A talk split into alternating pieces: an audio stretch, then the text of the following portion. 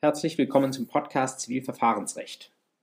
Mein Name ist Martin Fries und in dieser vierten Einheit des Podcasts soll es gehen um Klagearten und das schriftliche Verfahren. Nachdem wir uns eingangs damit beschäftigt haben, wie man rechtliche Streitigkeiten außerhalb des Gerichts verhandelt, nachdem wir dann gefragt haben, welches Gericht denn zuständig ist für die Verhandlung einer Streitigkeit und in letzten dritten Einheit des Podcasts uns beschäftigt haben mit einer gewissen Vorstufe, einem nicht streitigen Gerichtsverfahren, nämlich dem Mahnverfahren, geht es jetzt endgültig in das klassische streitige Verfahren vor den Zivilgerichten. Was hat uns die Zivilprozessordnung dazu zu sagen? Wenn Sie hineinschauen in den Beginn des zweiten Buches, die Paragraphen 253 folgende dann sehen Sie, dort ist beschrieben das Verfahren im ersten Rechtszug und die ZPO beginnt damit, das Verfahren vor den Landgerichten darzustellen. Was vor den Amtsgerichten geschieht, das wissen Sie, das läuft weitgehend parallel, aber orientiert sich von der Regelungssystematik her an dem, was für die Landgerichte vorgesehen ist. Wenn Sie kurz einen Seitenblick werfen in 495 ZPO, dann sehen Sie, dort gelten im Grundsatz jedenfalls die Regeln für das Verfahren vor den Landgerichten entsprechend. Bleiben wir vor diesem Moment mit wenigen Ausnahmen aber mal bei den grundsätzlichen Vorschriften der 253 folgende. Wenn Sie Rechtsanwältin sind und überlegen, Klage zu erheben, dann sehen Sie direkt in dem 253, Sie müssen eine Klageschrift erstellen und da gibt es Pflicht, Angaben, einen Pflichtinhalt dieser Klageschrift und der steht in 253 Absatz 2 drin. Und wir schauen direkt mal auf die erste Nummer dort. Die Klageschrift muss enthalten die Bezeichnung der Parteien und des Gerichts. Damit ist schon der erste Teil der sogenannten Sachurteilsvoraussetzungen beschrieben. Sie müssen zunächst einmal sagen, wer am Rechtsstreit beteiligt ist und natürlich müssen sich darüber Gedanken machen, wo welches Gericht sie gehen. Darüber haben wir uns bereits vor zwei Wochen Gedanken gemacht, als wir die sachliche und die örtliche Zuständigkeit beleuchtet haben. Es gibt aber noch eine Reihe weiterer Sachurteilsvoraussetzungen, die ich Ihnen mal in einer sehr stumpfen Auflistung auf dieser Folie aufgemalt habe. Sie sehen, die wesentlichen dieser Sachurteilsvoraussetzungen beziehen sich auf die Parteien. Deswegen nehme ich als Aufhänger den 253.2 Nummer 1. Die Parteien müssen bezeichnet sein und wenn Sie die schon am Kopf der Klageschrift bezeichnen, sollten Sie sich auch einen Moment darüber Gedanken machen, ob diese Parteien tatsächlich auch einen Zivilrechtsstreit führen können. Wer kann das tun? Nun, die erste Frage ist diejenige der Parteifähigkeit. Schauen wir gemeinsam in den Paragraphen 50 ZPO rein. Da sehen Sie die Parteifähigkeit, die knüpft an an der Rechtsfähigkeit. Wer rechtsfähig ist, da steht vor allen Dingen in 1 BGB drin, wer lebt, wer geboren ist, ist rechtsfähig. Es gibt Sondervorschriften, die ich Ihnen auf diese Folie geschrieben habe, für Personengesellschaften und für Kapitalgesellschaften. Die sind auch rechtsfähig, das wissen Sie, als juristische Personen. Dann die nächste Sachunterhaltsvoraussetzung, die Prozessfähigkeit. Die ist davon zu trennen von der Parteifähigkeit, denn es gibt bestimmte Personen, die können zwar eine Partei sein, aber sie können im Prozess nicht auftreten. Bestes Beispiel sind hier Kinder, können Sie sich vorstellen, die haben zwar Rechte und über diese Rechte muss auch in einem Zivilprozess entschieden werden, aber äh, da kann der Zweijährige nicht vor Gericht auftreten, sondern er muss irgendwie vertreten werden. Deswegen geht das Ganze, wie Sie in 51 sehen, relativ parallel zu den Regeln über die Geschäftsfähigkeit. Auch die sind Ihnen natürlich schon bekannt aus 204 folgende BGB da geht es im Wesentlichen um die Frage, ob Sie volljährig sind und wenn Sie das sind, dann können Sie auch Ihre eigenen Rechte vor Gericht durchsetzen. Sie können selbst also am Prozess teilnehmen. Sonst, wenn Sie das nicht sind, wenn Sie noch 17 sind oder noch jünger, dann müssen Sie sich vertreten lassen. Sie können Partei sein, aber Sie können nicht selbst im Prozess auftreten. Insbesondere wenn Sie eine juristische Person haben, wie zum Beispiel eine Kapitalgesellschaft, dann brauchen Sie natürlich sowieso einen Vertreter, weil das ja nur eine fiktive Person ist. Ebenso bei Personengesellschaften, die werden ja auch vertreten. Deswegen wenden Sie dort die entsprechenden Vertretungsregeln, insbesondere die Regeln über die Geschäftsführung für solche Gesellschaften an. Eine weitere Frage ist diejenige, ob die Person, die da zum Gericht kommt und verhandeln will, ob die auch prozessführungsbefugt ist. Was ist damit gemeint? Prozessführungsbefugnis, die kann dann einmal problematisch werden, wenn da jemand als Partei an einem Rechtsstreit teilnehmen will, vielleicht jemand anders verklagen will, aber wenn ihm auf der materiellrechtlichen Ebene das entsprechende Recht gar nicht zusteht. Das hängt man auf am 51 Absatz 1 ZPO, das steht dort allerdings nicht so ganz ausdrücklich drin. Deswegen ist es wichtig zu wissen, was mit dieser Prozessführungsbefugnis gemeint ist. Der wichtigste Fall, wo das problematisch wird, sind die Fälle der sogenannten Prozessstandschaft. Das bedeutet, jemand führt für jemanden anders einen Prozess. Weil jedenfalls in der Regel man möchte, dass die Leute selbst kommen und nicht jemanden anders schicken. Deswegen ist die Prozessstandschaft die Ausnahme. Deswegen kann man das mit wenigen Ausnahmen tatsächlich auch nicht selbst vereinbaren. Es gibt also kaum Möglichkeiten für eine sogenannte gewillkürte Prozessstandschaft. Die häufigsten Fälle der Prozessstandschaft sind diejenigen, wo das Gesetz eine Prozessstandschaft vorsieht. Und wir schauen uns diejenigen einmal an, die ich auf dieser Folie notiert habe. Beginnen wir mit dem Paragraphen 1368. Diejenigen von Ihnen, die schon einmal Familienrecht gemacht haben, die äh, wissen, es handelt sich dort um das sogenannte Revokationsrecht. Da hat ein Ehegatte etwas aus der Hand gegeben, das dem, ihm selbst zwar gehört, wo der andere aber ein Wörtchen mitzureden gehabt hätte weil zum Beispiel es sich um einen Haushaltsgegenstand handelt oder es sich um das gesamte oder fast gesamte Vermögen ähm, eines Ehegatten handelt und da möchte man, dass beide Ehegatten das gemeinsam beschließen.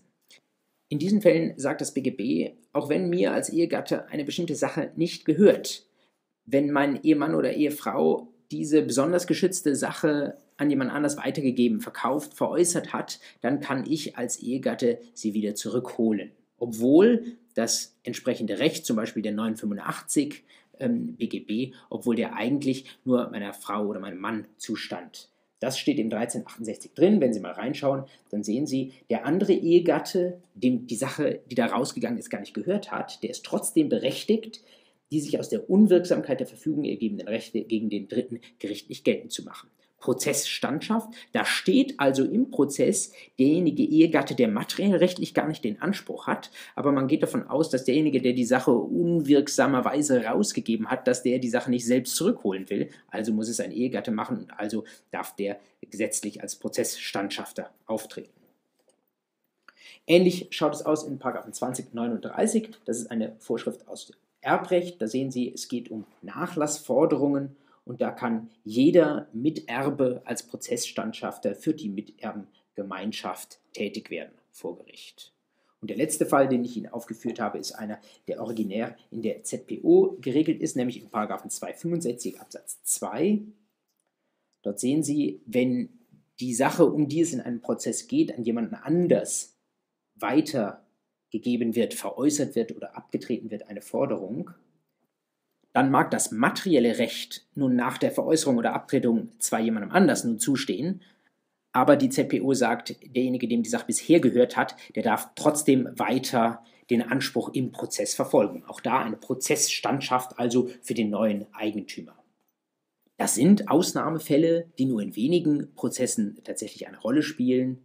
Aber Sie wissen ja, was in der Praxis die Ausnahme ist, ist manchmal im Examen vielleicht sogar die Regel oder jedenfalls nicht so unüblich. Also sollte man mit diesen Gestaltungen vertraut sein.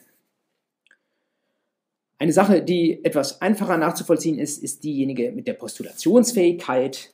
Das ist Ihnen allen bewusst, dass es im 78 ZBO eine Vorschrift gibt, die sagt, von den Amtsgerichten darf man vielleicht alleine tätig werden, aber ab dem Landgericht braucht man einen Rechtsanwalt. Anwaltsprozess steht drüber. Da müssen sich die Parteien von den Landgerichten und Oberlandesgerichten noch einen Rechtsanwalt vertreten lassen. Von dem BGH muss es sogar ein spezieller BGH-Anwalt oder eine BGH-Anwältin sein. Und schließlich der letzte Punkt. Anderweitige Rechtshängigkeit darf es nicht geben. Da steht in 261 Absatz 3 Nummer 1 drin. Das ist ein Prozesshindernis. Sie können nicht über etwas prozessieren, wo es ein anderes Verfahren gibt, wo sich das Gericht mit denselben Fragen beschäftigt. Und natürlich das Ganze noch etwas weiter gedacht, wenn das andere Verfahren schon abgeschlossen ist und da es Rechtskraft gibt und die Sache deswegen nicht mehr rechtshängig ist, dann darf natürlich auch nicht erneut prozessiert werden. Das verhindert die Rechtskraft. Das werden wir uns in dem späteren Termin dieses Podcasts nochmal genauer anschauen, wo wir uns mit dem Urteil und seinen Folgen beschäftigen. Regelmäßig wird man in einer Klageschrift zu all diesen Sachurteilsvoraussetzungen insgesamt wenig sagen, vielleicht allenfalls ein Wort verlieren über die Zuständigkeit. Und die Zuständigkeit, die bringt ein weiteres Thema mit sich, was wir beim vorletzten Termin nicht angesprochen haben, was jetzt aber, wo wir das Ganze in Richtung einer Klageschrift treiben, dann doch wichtig ist. Es gibt nämlich manchmal Punkte, die sind bei der Zuständigkeit des Gerichts insbesondere oder bei anderen Zulässigkeitsfragen begründungsbedürftig. Aber wenn ich das begründen möchte, dann nehme ich im Grunde genommen eine Frage vorweg, die auch auf der Seite der Begründetheit, also bei der Frage nach dem materiellrechtlichen Anspruch, der mit der Klage verfolgt wird, auch noch eine Rolle spielt. Man spricht von sogenannten doppelt relevanten Tatsachen. Und bei diesen doppelt relevanten Tatsachen stellt sich natürlich die Frage, ist das nun eine Frage der Zulässigkeit oder ist es eine Frage der Begründetheit? Wenn doch der Streit als solcher auf der materiellrechtlichen Ebene um diese Fragen kreist, soll ich die dann schon vorwegnehmen, wenn ich mich auf der Stufe der Zulässigkeitsprüfung befinde? Ein paar Beispiele für solche doppelt relevante Tatsachen habe ich Ihnen auf diese Folie einander gegenübergestellt. Zum Beispiel, wenn Sie, wie so häufig bei Zuständigkeitsfragen sprechen, über den Erfüllungsort, dann ist diese Frage regelmäßig nicht nur für die Zuständigkeit für den besonderen Gerichtsstand nach 29 Absatz 1 ZPO relevant, sondern womöglich auch für den Erfüllungsort im Sinne des 269 BGB. Oder wenn Sie über den Deliktshandlungsort im Sinne des 32 ZPO sprechen, dann müssten Sie eigentlich schon an dieser Stelle klären, ob es überhaupt ein Delikt gab und wo denn diese Handlung stattgefunden hat. Das aber ist ja eigentlich eine typischerweise materiellrechtliche Frage, die Sie später noch erörtern würden. Oder Sie haben da jemanden, der hat etwas bestellt unter Kaufleuten und in der Bestellung, in dem Kaufvertrag, da war eine AGB drin, die den Gerichtsstand regelt und vielleicht irgendwo anders hin örtlich verschiebt. Aber wenn Sie das prüfen würden, dann müssten Sie eigentlich direkt auch schon das Zustandekommen des Kaufvertrags prüfen, das wiederum womöglich auch auf der materiellrechtlichen Ebene im Zentrum des Geschehens steht. Und bei all diesen Fragen, wo man sich eben fragen kann, Zulässigkeit oder Begründetheit, da sagt man bei diesen doppelt relevanten Tatsachen, das wollen wir lieber in der Begründetheit prüfen. Die Begründetheitsprüfung, die wollen wir nicht im Rahmen der Zulässigkeit vorwegnehmen. Das bedeutet, bei der Zulässigkeitsprüfung, da genügt uns eine bloße Behauptung. Das ist so ähnlich wie die Sache mit der Schlüssigkeit beim Versäumnisurteil. Da wird also nicht genau hingeschaut, da wird nicht Beweis erhoben oder so etwas, ob das nun stimmt, ähm, dass da ein entsprechender Vertrag zustande gekommen ist, sondern da nimmt man das einfach hin, was der Kläger da so sagt, was womöglich dann auch eine Auswirkung hat auf die Zuständigkeit und dann sagt man, das schauen wir uns auf der materiellrechtlichen Ebene an, wenn wir uns mit der Begründetheit der Klage auseinandersetzen. Und das hat naturgemäß die Folge, wenn diese Tatsache dann auf der Ebene der Begründetheit verneint wird, dann wird die Klage abgewiesen und zwar als unbegründet und nicht schon als unzulässig. Auch das, diese doppelt relevanten Tatsachen, ist ein Ausnahmefall, der in der Praxis seltener ist, aber in der Prüfung vielleicht ein kleines Stückchen häufiger. Jetzt sind wir eben ausgegangen von 253 Absatz 2 Nummer 1 mit der Bezeichnung der Parteien des Gerichts als notwendigem Inhalt der Klageschrift. Und wir hatten noch nicht weitergelesen in den Nummer 2 von 253 Absatz 2. Das tun wir jetzt. Und da lesen wir, dass die Klageschrift auch enthalten muss, die bestimmte Angabe des Gegenstandes und des Grundes des erhobenen Anspruchs sowie einen bestimmten Antrag. Das bedeutet, wir müssen halt sagen, was wir haben wollen und warum wir es haben wollen. Wie nennt man das kurz zusammengefasst? Man spricht vom Streitgegenstand. Und man hat sich in der Vergangenheit darüber gestritten, wie sich dieser Streitgegenstand definiert. Es gab die Lehre vom eingliedrigen Streitgegenstandsbegriff. Danach soll sich der Streitgegenstand nur nach dem Antrag der Klagepartei bestimmen. Das bedeutet, was beantragt ist, das ist Streitgegenstand. Demgegenüber sagt die Mehrheit der Stimmen, Wir brauchen noch ein zweites Element, was letztlich auch im 253 Absatz 2 Nummer 2 angedeutet ist, nämlich den Lebenssachverhalt als zweites Element des dann zweigliedrigen Streitgegenstandsbegriffs. Ein Beispiel, nehmen Sie an, da gibt es eine Knieoperation, gab es eine Knieoperation in einem Krankenhaus und die ist missglückt, weil eine Ärztin, ein Arzt einen Kunstfehler gemacht hat. Und jetzt gibt es da den Patienten, der möchte Geld haben und aus diesem Lebenssachverhalt könnte sich zum Beispiel der Antrag ergeben, dass äh, der Patient die Kosten der Folgebehandlung in Höhe von 100.000 Euro ersetzt bekommen möchte. Typischer Schadensersatzantrag, der zu diesem Lebenssachverhalt passt und beides zusammen würde dann den Streitgegenstand ausmachen. Wie könnte sich dieser Streitgegenstand verändern? Nun einerseits, wenn sich der Lebenssachverhalt verändert oder auch wenn sich der Antrag der gestellt wurde, verändert. Wie kann sich der Lebenssachverhalt verändern? Zum Beispiel nehmen Sie an, die Patientin wird später, vielleicht sogar nach dem Verfahren, wird sie auf einmal arbeitsunfähig, dann ändert sich der Lebenssachverhalt. Ähm, das bedeutet, dass, äh, was ursprünglich vom Streitgegenstand umfasst war, ähm, dazu gibt es jetzt etwas Neues, einen neuen äh, Streitgegenstand, der zum Beispiel Gegenstand eines neuen Prozesses sein könnte. Oder aber es könnte auch sein, dass die Patientin nachdenkt und nun auch etwas anderes beantragen möchte. Zum Beispiel geht es dann nicht nur um die Kosten einer Folgebehandlung, sondern vielleicht auch um die Zahlung von Schmerzensgeld in Höhe von mindestens 10.000 Euro. Das wäre dann also ein anderer oder veränderter Streitgegenstand.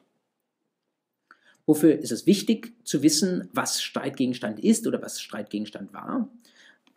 Zum Ersten, das Gericht kann nur über das entscheiden, was Streitgegenstand ist. Dieser Grundsatz beruht auf der Dispositionsmaxime. Es ist Sache der Parteien zu definieren, worüber das Gericht entscheiden soll. Schauen Sie in den Paragraphen 308 Absatz 1 hinein. Da steht drin, das Gericht darf nicht etwas zusprechen, was nicht beantragt ist. Im guten Juristenlatein heißt das ne ultra petita, nicht über das hinaus, was verlangt ist. Eben haben wir schon gesprochen über anderweitige Rechtshängigkeit als eine Möglichkeit, wie eine Klage unzulässig sein kann, weil da schon aktuell ein anderer Prozess geführt wurde oder entgegenstehende Rechtskraft, weil in der Vergangenheit darüber ein anderer Prozess geführt wurde. Wenn der Streitgegenstand identisch ist, dann kann so etwas passieren. Wenn allerdings sich der Streitgegenstand verändert, etwa weil wir einen neuen Lebenssachverhalt oder einen neuen Antrag haben, dann ist in der Regel keine anderweitige Rechtshängigkeit und vor allen Dingen keine entgegenstehende Rechtskraft anzunehmen. Und letzter Punkt, wofür der Streitgegenstand auch wichtig ist, die Verjährung.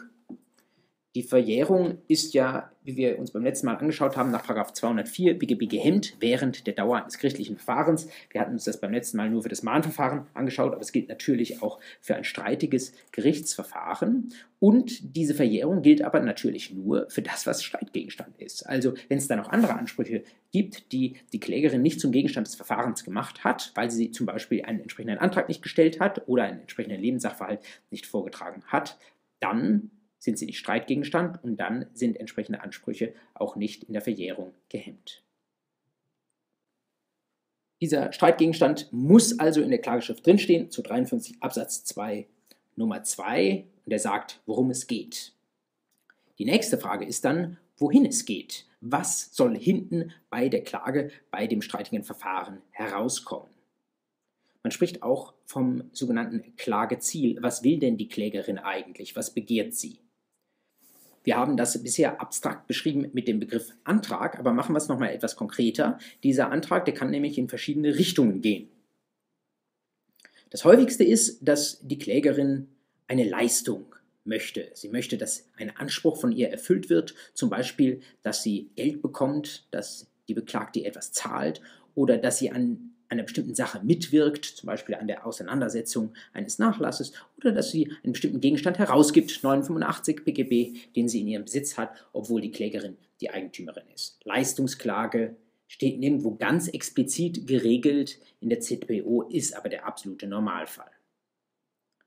Was gibt es noch? Zweiter Typus, Feststellungsklage. Die ist geregelt im 256 ZBO. Und da gibt es erhöhte Voraussetzungen. Schauen wir in den 256 hinein. In einer Feststellungsklage geht es um die Feststellung des Bestehens oder Nichtbestehens eines Rechtsverhältnisses und so weiter.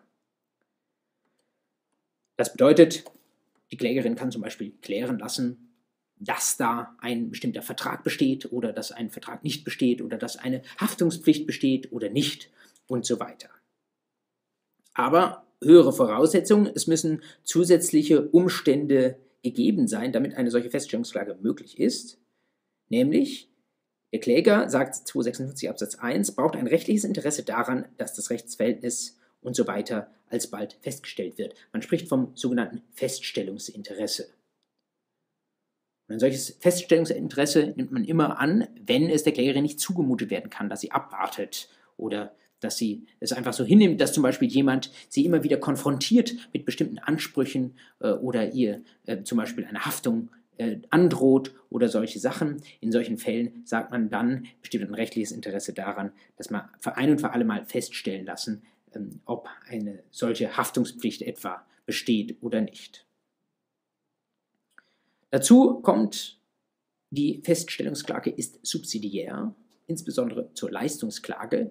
Das bedeutet, in der Regel ist es nicht möglich, dass ich eine Zahlungspflicht meines Anspruchsgegners feststellen lasse.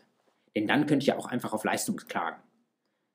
Gedanke dahinter Prozessökonomie. Man will nicht, dass die Klägerin doppelt klagen muss, erst auf Feststellung und irgendwann drei Jahre später macht sie Anspruch auf Zahlung geltend, dann muss das Gericht zwei Prozesse führen, lieber das in einen Prozess abhandeln. Das heißt, wenn äh, zum Beispiel ein solcher Zahlungsanspruch festgestellt wird, dann ähm, muss es irgendwie einen zusätzlichen Grund geben, warum das zum Beispiel nicht sofort ausgezahlt werden soll. Und die dritte und mit Abstand seltenste Klageart ist die sogenannte Gestaltungsklage. Die steht jetzt in den Paragraphen 253 folgende gar nicht explizit drin. Deswegen muss man sich merken, was es damit auf sich hat. Wie der Name schon sagt, es geht darum, die Rechtslage zu gestalten. Da wird also nicht eine tatsächliche Änderung einer Güterallokation, also wird kein Geld oder äh, Gegenstände hin und her geschoben oder da wird nicht gerichtlich irgendetwas festgestellt, sondern da wird wirklich die Rechtslage geändert. Das gibt es sehr häufig zum Beispiel im Gesellschaftsrecht wenn die Auflösung einer Gesellschaft zum Beispiel gerichtlich festgestellt wird. Und ein relativ zugängliches Beispiel noch wäre ähm, aus dem BGB, wenn Sie in den Paragraphen 319 einmal hineinschauen, dann sehen Sie, äh, da gibt es Fälle, in denen irgendjemand die Leistung, also den Umfang einer Leistung des Schuldners nach billigem Ermessen ähm, bestimmen soll. Aber es gibt dann wiederum Fälle, wo diese Leistungsbestimmung nicht erfolgt oder in einer unzumutbaren Weise erfolgt und weil dann irgendjemand diese Leistung bestimmen muss, also die Bemessung der Schuld vornehmen muss, macht das dann das Gericht. Das steht im 319 Absatz 1 Satz 2 drin und das wäre einer der seltenen Fälle aus dem BGB, wo mal das Urteil des Gerichts die Rechtslage, nämlich den Anspruch der Gläubigerin gegen den Schuldner unmittelbar gestaltet. Greifen wir uns nun den häufigsten ersten Fall der Leistungsklage mal heraus und behandeln noch einen Nebenaspekt, der für viele Kläger aber regelmäßig von Bedeutung ist. Nämlich, ist es immer erforderlich, dass ich den gesamten Anspruch, den ich da habe, einklage? Oder ist es nicht vielleicht denkbar, dass ich mich erst einmal auf einen Teil beschränke? Man spricht von einer sogenannten Teilklage. Warum kann das attraktiv sein? Nun, vielleicht will ich vom heimischen Amtsgericht bleiben, weil das Landgericht zu weit entfernt ist und da möchte ich eine Summe nur unterhalb von 5000 Euro einklagen. Oder ich möchte ganz einfach mein Kostenrisiko begrenzen. Ich will erstmal so eine Art Testläufer haben und vielleicht habe ich auch Grund zu der Annahme, dass wenn ich mit einem bestimmten Anspruchsteil vor Gericht durchgedrungen bin, dass dann der Beklagte sagt, naja, ähm, dann zahle ich lieber das Ganze, bevor ich auch noch für den restlichen Teil verklagt werde. Also da gibt es viele Gründe, weswegen man auf diesen Gedanken kommen kann. Und die Frage ist aber immer juristisch, ob das möglich ist, dass ich erst einen Teil einklage und dann später nochmal komme. Das Problem ähm, ist natürlich ein ähnliches, wie wir eben es schon angesprochen haben, Prozessökonomie. Wir haben dann zwei Prozesse, wo er eigentlich einen haben könnte. Gegen diese Prozessökonomie streitet in gewisser Weise die Dispositionsmaxime. Wir können Kläger nicht abverlangen, wir können sie nicht dazu zwingen, dass sie einen Anspruch in voller Höhe geltend machen. Also irgendwo müssen wir dazwischen einen Mittelweg finden. Wie macht man das in der Praxis? Wie haben die Gerichte das entschieden? Wie hat sich auch die Literatur dazu positioniert? Man unterscheidet zwischen zwei Arten von Teilklagen. Die eine ist klarer, die andere ist etwas weniger klar. Zum einen die offene Teilklage. Das bedeutet, es ist sonnenklar nach dem, was in der Klageschrift steht, dass das hier nur ein Teil eines Anspruchs ist und dass andere Ansprüche oder ein anderer Anspruchsteil auf der Hinterhand bleibt. Also äh, beispielsweise, wenn ich eine Unterhaltsklage anstrenge und klar ist, äh, dieser Unterhalt, den könnte ich jetzt auch für zehn Jahre oder für unbegrenzte Zeit oder für bis auf weiteres einklagen, und ich begrenze mich aber trotzdem auf einen bestimmten Zeitraum, dann ist klar, der Anspruch reicht weiter in die Zukunft. Trotzdem habe ich nur mich auf einen bestimmten Zeitraum beschränkt. Dass so etwas grundsätzlich möglich ist, auf zukünftige Leistungen zu klagen, das sehen Sie im 258 ZPO. Das ist nochmal eine gesetzgeberische Klarstellung aber wie ist es, wenn ich mich da jetzt beschränke und weniger einklage, als nach dem 258 möglich wäre? Dann ähm, sagt man in Rechtsprechung und Literatur einmütig, das muss möglich sein, wegen der Dispositionsmaxime. Ich muss selbst entscheiden können, was und wie viel ich einklage. Wenn das allen Beteiligten klar ist, dann spricht nichts dagegen, das Einzige, was mir natürlich passieren kann, stellen Sie sich vor, Sie haben einen Anspruch von 10.000 Euro und Sie äh, klagen 5.000 Euro ein, dann kann es sein, dass Sie sich eine Wiederklage des Beklagten fangen. Der beantragt nicht nur die Klage auf die ersten 5.000 Euro abzuweisen, sondern der erhebt auch eine Wiederklage auf Feststellung, dass ein Anspruch in Höhe der verbleibenden weiteren 5000 Euro nicht besteht. Wäre ein typischer Fall für ein bestehendes Feststellungsinteresse. So etwas könnte passieren. Ob das in der Praxis passiert, ist eine andere Frage. Aber jedenfalls ist es möglich, dass man die Teilklage in offener und sichtbarer, transparenter Weise auf die ersten 5000 Euro beschränkt. Problematischer ist es, wenn es sich um eine verdeckte Teilklage handelt.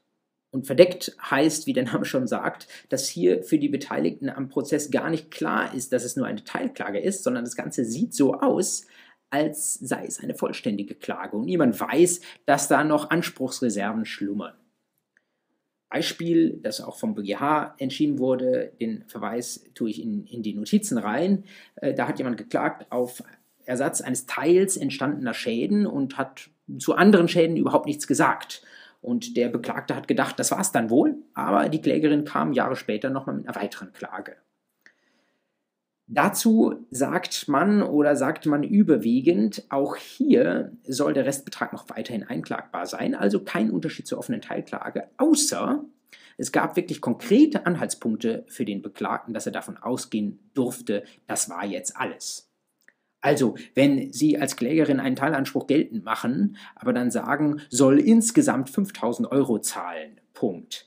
Und alles hört sich danach an, als ob das alles ist dann würde man eine Restklage, die einige Zeit später kommt, nicht mehr für möglich halten. Das Ganze hängt natürlich dogmatisch nicht in der Luft, sondern das kann man ganz einfach machen über den Streitgegenstandsbegriff, mit dem wir uns eben schon beschäftigt haben.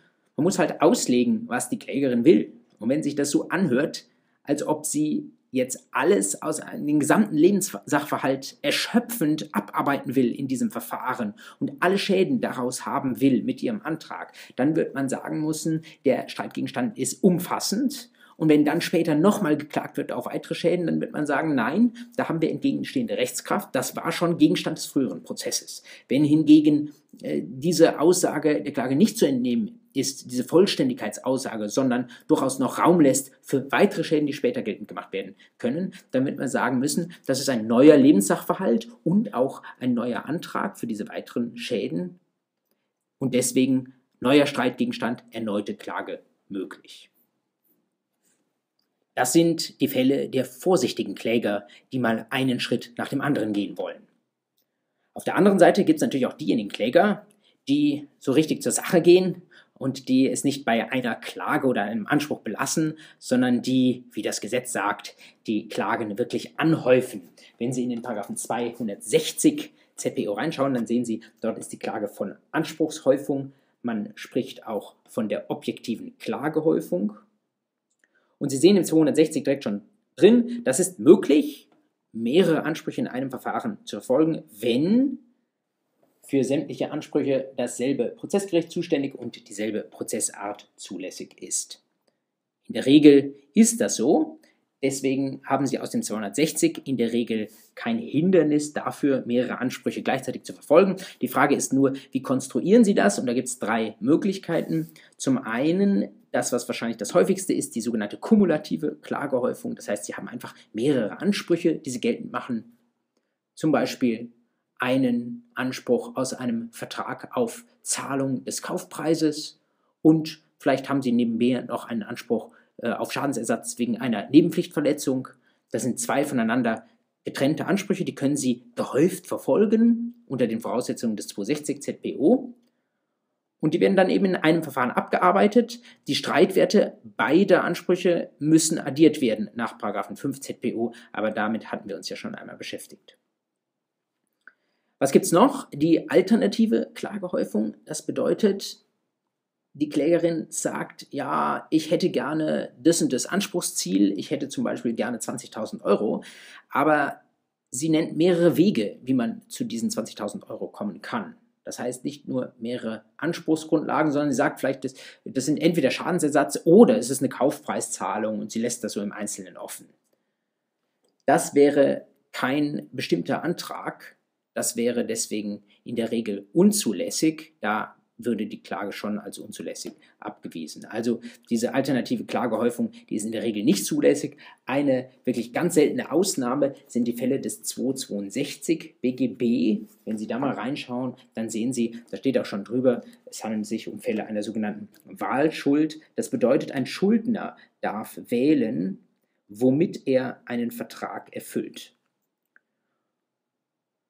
Und wenn der Schuldner noch nicht gewählt hat, dann die Gläubigerin ihren Anspruch geltend macht, gerichtlich, dann kann sie ja das nicht ganz konkret sagen, weil dem Schuldner noch das Wahlrecht zusteht. Da kann sie mal auf entweder das eine oder das andere klagen. Das ist dann mal möglich, aber der absolute Ausnahmefall. Häufiger der dritte Fall, die sogenannte Eventualklagehäufung.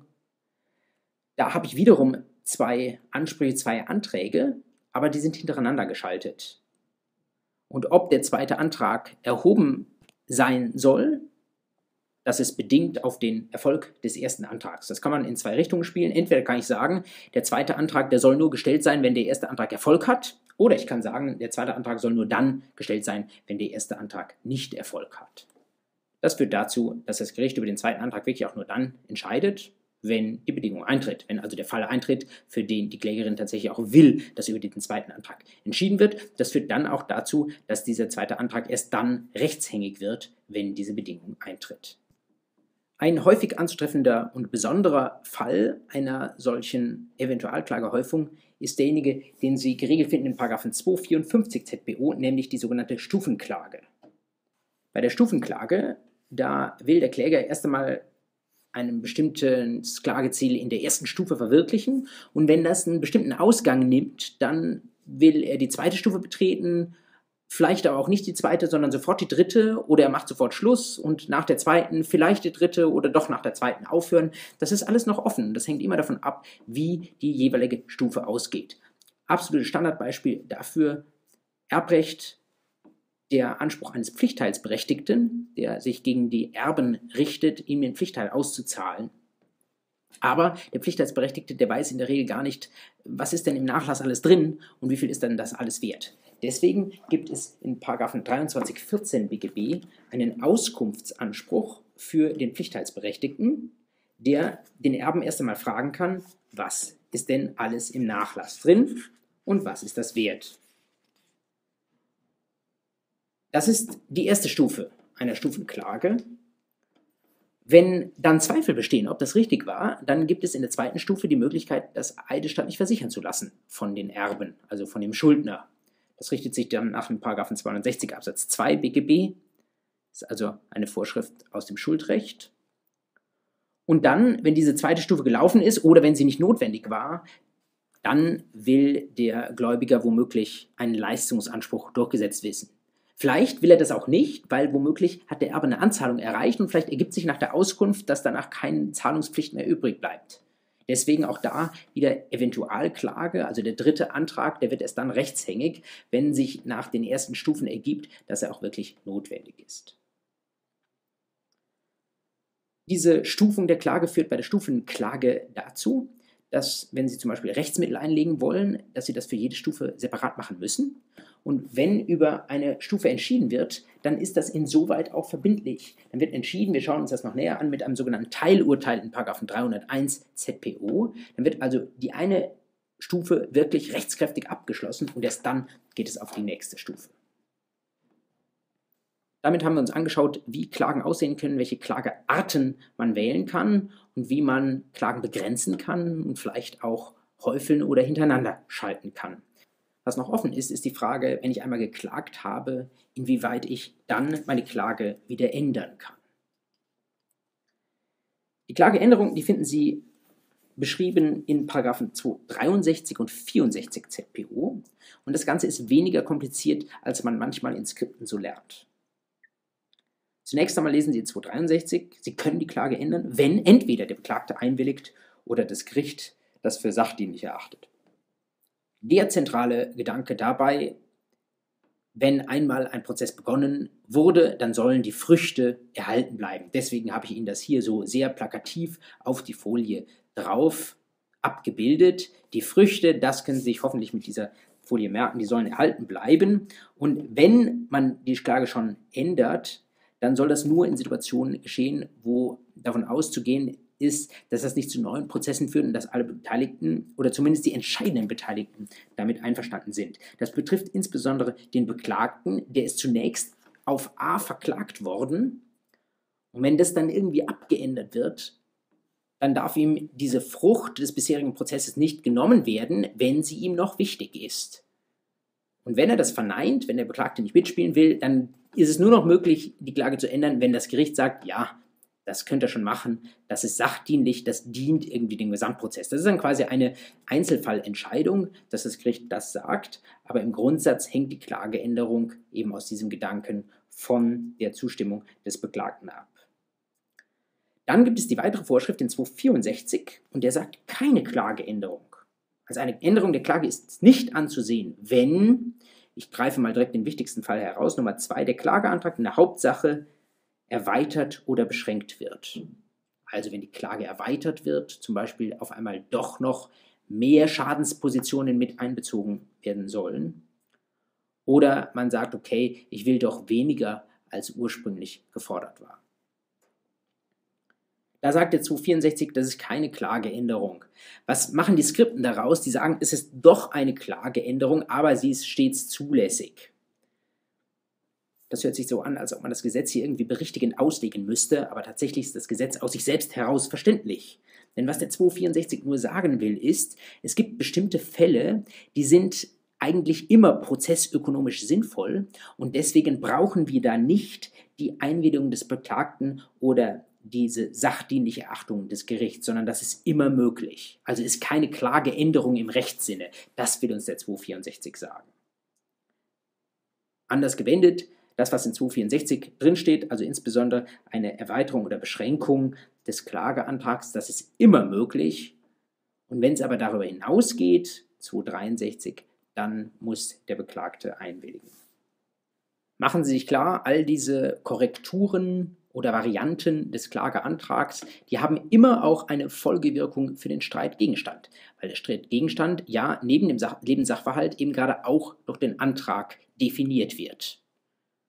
Und weil es für den Streitgegenstand wichtig ist, ist es immer auch wichtig für die Rechtskraft, für die Verjährung und für die Frage, worüber das Gericht überhaupt entscheiden darf. 308 ZPO. Die letzte Frage, die uns in dieser Einheit jetzt beschäftigen soll, ist diejenige, wie Sie den Klageantrag, den wir jetzt ausführlich besprochen haben, wie Sie den zum Gericht spielen, beziehungsweise, wenn Sie auf der Seite stehen, wie Sie dagegen erwidern können. Und diese Frage ist im Wesentlichen geregelt in den Vorschriften der 273 folgende. Da sehen Sie, wie das Gericht den Verhandlungstermin vorbereitet. Sie sehen, es kann einen schnellen Verhandlungstermin geben in 275, aber regelmäßig gibt es auch ein sogenanntes schriftliches Vorverfahren nach 276, das vom Gericht eingeleitet wird. Und da ist in 277 vorgesehen, dass auf die Klage eine Klageerwiderung folgt und in 277 Absatz 4 sehen Sie, dass auch auf diese Klageerwiderung wiederum eine Stellungnahme möglich ist. Da spricht man von der Replik. Und dann gibt es weitere vorbereitende Schriftsätze, die allgemein beschrieben sind vorne, unter anderem im 132 ZPO, Ähm, das kann theoretisch endlos weitergehen, wenn das Gericht mag und wenn der mündliche Verhandlungstermin noch nicht da ist. Ähm, man spricht dann in der lateinischen Terminologie von Duplik, Triplik, Quadruplik und so weiter. In welcher Form haben diese vorbereitenden Schriftsätze zu erfolgen?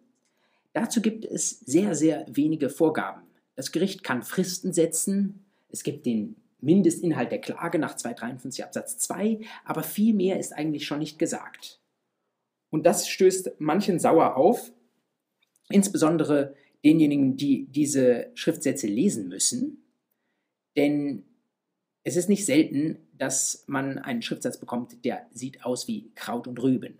Dann muss man sich erstmal darin zurechtfinden. Und wenn der Schriftsatz nicht auf drei Seiten, sondern auf 30 oder 300 Seiten stattfindet und dann noch schön lange Anhänge hat, dann ist das Ganze sehr, sehr kompliziert und sehr, sehr schwierig zuzuordnen. Insbesondere die Richterinnen und Richter machen da eine sehr, sehr langwierige Aufgabe, weil sie nicht sofort loslesen können, sondern sie haben mehrere Schriftsätze von jeder Seite und müssen erstmal die Argumente suchen und aufeinander beziehen. Das kostet extrem viel Zeit und das ist einer der Gründe, weswegen man im Moment rechtspolitisch darüber nachdenkt, ob man es in der ZPO ermöglichen soll, dass man Strukturvorgaben macht für den Parteivortrag. Dass man also zum Beispiel in den Paragraphen 129, wo von vorbereiteten Schriftsätzen die Rede ist, einen Satz oder einen Absatz aufnimmt wo man sagt, das Gericht kann anordnen oder vielleicht sogar das Gesetz ordnet schon an, dass der Vortrag in einer bestimmten Struktur zu erfolgen hat. Es gibt ja eine, eine Idealstruktur, die gelehrt wird, nämlich diejenigen, dass man zunächst nach dem Kopf und den Anträgen zu den Tatsachen Stellung nimmt und dann Rechtsausführungen macht und dass diese Ausführungen womöglich zu gliedern sind nach dem, was das Gesetz vorgibt, aber das machen eben viele Anwälte nicht oder sie wählen da ihre eigene Struktur und das macht es sehr, sehr unübersichtlich. Das, was da momentan diskutiert wird, das wäre relativ einfach möglich mit dem, was heute elektronisch machbar ist, dass man die Daten also auch nicht auf Papier beim Gericht anliefert, sondern direkt elektronisch anliefert und diese Daten dann, wie man sagt, auch direkt schon strukturiert sind. Ich habe Ihnen hier mal einen Screenshot auf die Folie gedruckt von einem Tool, das unter anderem entwickelt worden ist von Stefan Breidenbach, Professor an der Viadrina Universität in Frankfurt an der Oder. Der hat mal versucht, das BGB mit seinen Anspruchsgrundlagen und den Tatbestandsvoraussetzungen dieser Anspruchsgrundlagen in so einer Art Mindmap, in so einer Art Baumstruktur zu überführen.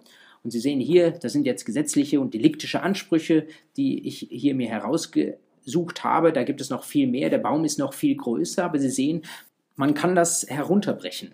So ähnlich wie Sie Ihre Klausur strukturieren anhand des Gesetzes und der Tatbestandsvoraussetzungen des Gesetzes, so könnte man auch eine Klageschrift nach diesen Voraussetzungen strukturieren. Man könnte den Beklagten verpflichten, in eben dieser Struktur zu antworten.